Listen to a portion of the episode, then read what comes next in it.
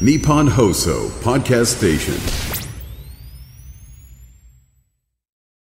今週は東京都医師会理事で阿佐ヶ谷にあります川北総合病院理事長補佐心臓血管外科医の新井悟さんをお迎えしております。えー、今日から12月であります。まあ、寒くなってまいりますけれども、最終日は寒い時期に感じる心臓の違和感について教えてもらおうと思います。結構そういう症状を訴える人っていうのも多いんですか？そうですね。病院に来てですねい。ろいろ検査して、はい、えー、心臓の病気特に狭心症とかですね、えー、弁膜症なんかで診断された人にいろいろ聞いてみますとですね、はい、えー、寒い時に冷たい風を吸い込むと苦しくなるとかですね。それからあ駐車場で車を降りてから、はい、えー、職場の玄関に行くまでの間に胸が苦しくなるとかですね。そういうことをおっしゃる方はいらっしゃいますね。これ違和感があるっていうね場合っていうのはいろんな病気が考えられるわけですか？そうですね。あの、まあ、今言ったように、はい、狭心症であるとかあるいは弁膜症もですね、はい、えー、特に大動脈弁狭窄症のようなですね、あの狭心症に近いような症状が出る弁膜症ですと同じような寒いところでですね症状が出ることはあると思います。これまあ気にしなくていい場合とこれは気にした方がいいとかってそういうこう切り分けの何か特徴みたいなのってありますか？なかなかですねそれをスパッと切り分けるのは難しいんですけれども、えー、まあ数日やっぱり同じような状況でですねあの症状が続いた場合にはですねちょっと用心して、えー、一度は見てもらってもいいかもしれませんね。うん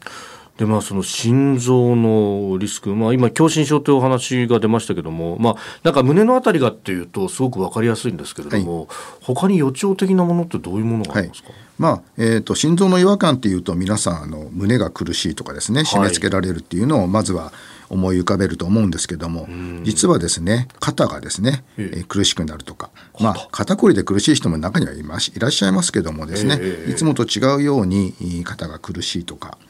あるいはですね、まあ、胃のあたりですね、はい、とか右の脇腹なんかがなんか重苦しくなるとか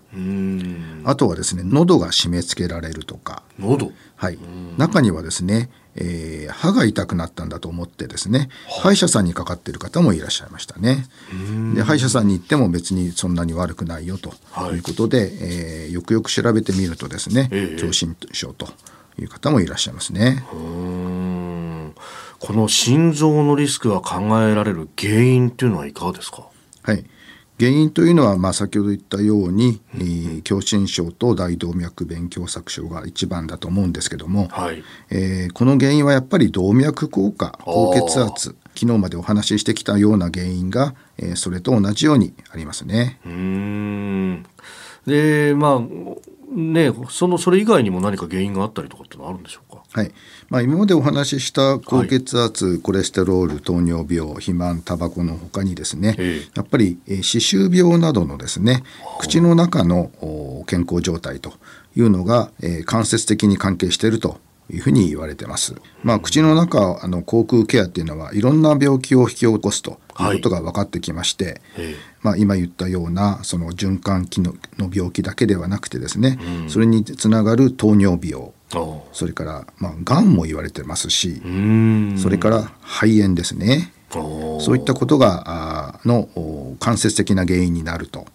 いうふうに言われてますのでその、えええー、口腔ケア定期的なあ歯科検診ですね。こういうことが非常に大事になりますね。